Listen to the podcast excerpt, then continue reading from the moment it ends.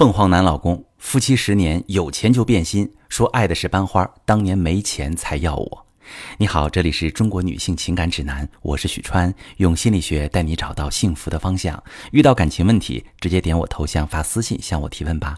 今天又是中国女性情感帮扶计划的板块了，在我的这个板块里面呢，每一个真实的故事都是来自于我的粉丝群里的姐妹。希望你能喜欢，我们一起大家帮助大家。如果你想加入我的粉丝群，认识更多同频的姐妹，也可以啊给我发私信。好，这位姐妹呢叫做木头，她是这么说的：她说，许川老师好，我是木头，我感觉我的心现在就像木头一样，已经麻木了。我本以为老公当初跟我结婚，对我多少有点喜欢，但其实我只是他权衡利弊之后的最佳选择。我今年三十七岁，结婚十年，孩子也八岁了。是一线城市一家国企的职工，我老公是市直单位的公务员，在单位呢担任处长，在外人面前我们看起来还算恩爱，同事也羡慕我有个厉害老公，但是我们的日子早就过成了冰窖。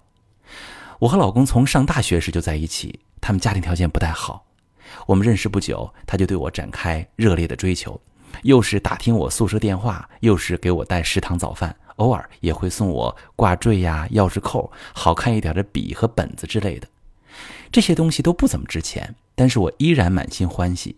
一来那时喜欢看言情小说，觉得爱情很纯真，跟钱没关系；二来我呢从小在重男轻女的家庭中长大，父母从小就打压我，更谈不上关心，所以能有这么个人对我好，我感动的要命。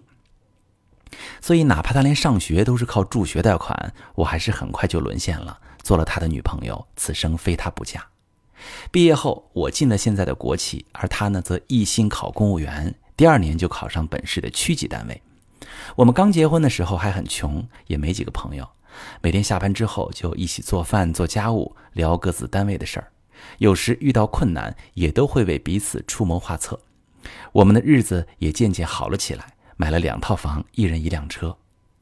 我以为生活会越来越好，却不料老公五年前通过市直单位处级干部考试后，一切都变了。他工作变得很忙，回家就待在书房睡觉才出来，而我既要做家务，又要辅导孩子，每天忙得脚不沾地，自己的职位也因此停步不前。我们的沟通越来越少，我尝试和他聊天，可他不是说工作忙，就是说累。一副不想搭理我的样子。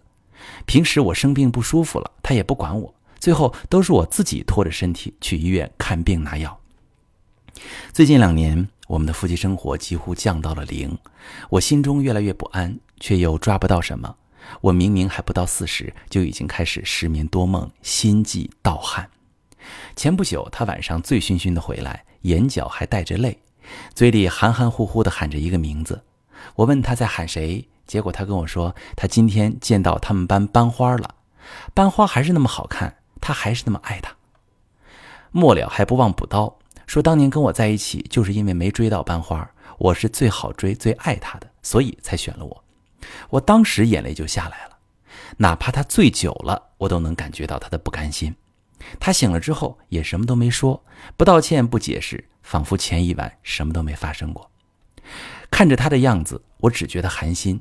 我苦苦爱他十几年，跟他结婚，陪他从一穷二白到现在的位置。可是他还心心念念着大学的班花，那么我算什么呢？好，以上是木头的讲述哈，我是这么看哈。木头嫁了一个凤凰男，那我工作中发现凤凰男身上有优点，比如说勤奋、上进、节俭等等，但是也有一个显而易见的缺点。一旦他们成功了，有一定的社会地位跟收入之后，他出轨的概率远远大于普通男人，因为他们的欲望从小就被压抑了，他们不停地锤炼自己、磨练自己，让自己变得更强，但是内心里作为孩子的部分没有被满足，他真正放松自在的时刻特别少。这种男人可以用几个关键词来形容：第一个，遗憾。他觉得自己那么勤奋优秀，都这么努力上进了，可自己的生活为什么不能尽如人意？凭什么自己那么辛苦却没有得到最好的？那自己为什么不能享受齐人之福，被众人尊重？所以他们常常觉得自己有很大的遗憾。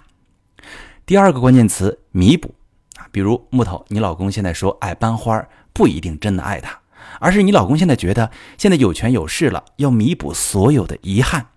凤凰男有一种非常奇怪的心理，获得成就之后就想补偿自己，希望得到正常家庭之外的东西。我们正常的爱情是我喜欢你，我珍惜你，我要跟你一起创造幸福。但是这个男人老觉得自己有遗憾，而生活中的一切都是用来弥补他的遗憾的，所以即便有了幸福美满的家庭，也会觉得特别难过。从这个角度看，虽然这样的男人很上进，事业有成，但内心呢还特别像是一个不懂事的孩子，他根本不够成熟，只是一直要证明自己。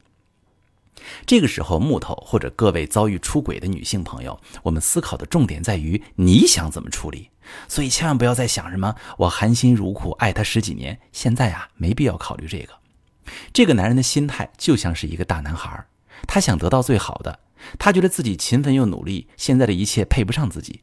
但如果他真离婚了，让他去追班花，在一起之后也要面对柴米油盐的生活，那个时候他依然不会满足。这就是一种不成熟的赌气心态。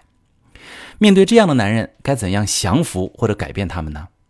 当他像个孩子时，你就不能再像个孩子了。你不能陷入爱而不得的自怨自艾里。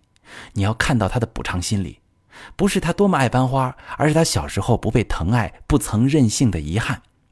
看清这一点之后，那如果想离婚，那就离开，问他要赔偿。我们这里有很多很多案例哈，双方协议离婚时，对方很看重自己的公职身份，所以协商时都做出了让步。我们通过谈判，完全可以让他为你的付出做出补偿。大家记住，公职人员出轨是最好处理的，我们有很多办法收拾他。如果不想离婚，想让这个男人安全回归，谈判的时候我们就得注意策略和方法。面对这种人，一味的示弱跟恳求没有用，他们就是不见棺材不掉泪。哪怕是不离婚的谈判，我们也得硬气。你完全可以用离婚的方式谈挽救，让这个男人明白他此刻有多幼稚，哪里幼稚？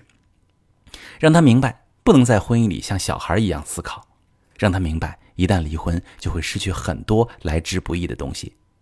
当他意识到自己必须像成年人一样承担责任时，他才会认真讨论婚内的责任、义务和操守。各位姐妹要明白。遇到感情问题，一要为自己想，二要为将来想。沉浸在过去的痛苦里，一直折磨自己，没必要。如果走不出来，也可以跟我聊聊，我们看看怎么走出痛苦，获得希望。我是许川。如果你正在经历感情问题、婚姻危机，可以点我的头像，把你的问题发私信告诉我，我来帮你解决。如果你的朋友有感情问题、婚姻危机，把我的节目发给他，我们一起帮助他。喜欢我的节目就订阅我、关注我，我们一起做更好的自己。